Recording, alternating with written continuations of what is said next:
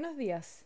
Hoy martes 7 de julio les damos la bienvenida a BTG Outlook, donde entregaremos información de FEX y aperturas de mercados para el día de hoy.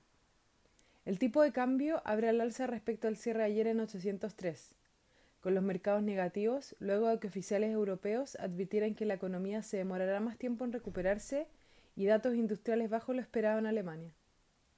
Los futuros americanos retroceden un menos 0,77% y las bolsas europeas lo hacen en un 1,21%, mientras que Asia cerró mixto con el Nikkei cayendo un menos 0,44%, pero la bolsa de Shanghái continúa en un terreno positivo subiendo un más 0,60%.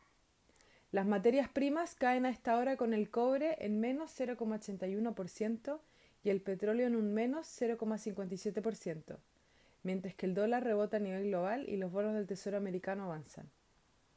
La Comisión Europea dio su más ácida advertencia conocida hasta ahora sobre el impacto de la pandemia, con la divergencia entre los países más ricos y más pobres ampliándose aún más que lo proyectado hace algunos meses.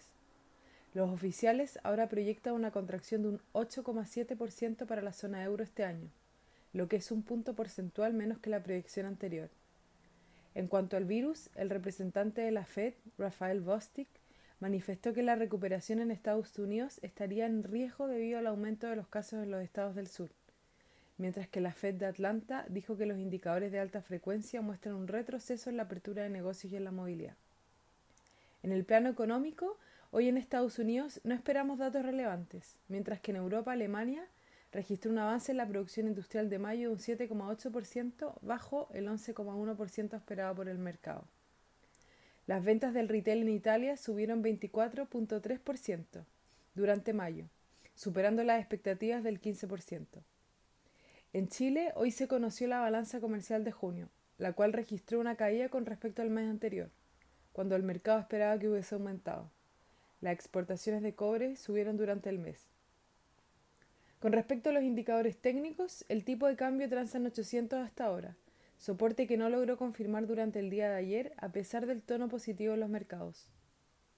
De confirmar la ruptura a la baja, el siguiente nivel es 794, que es la media móvil de 200 días. Al alza, la resistencia se encuentra en 804 y luego 808. Muchas gracias por habernos escuchado el día de hoy. Los esperamos mañana en la próxima edición.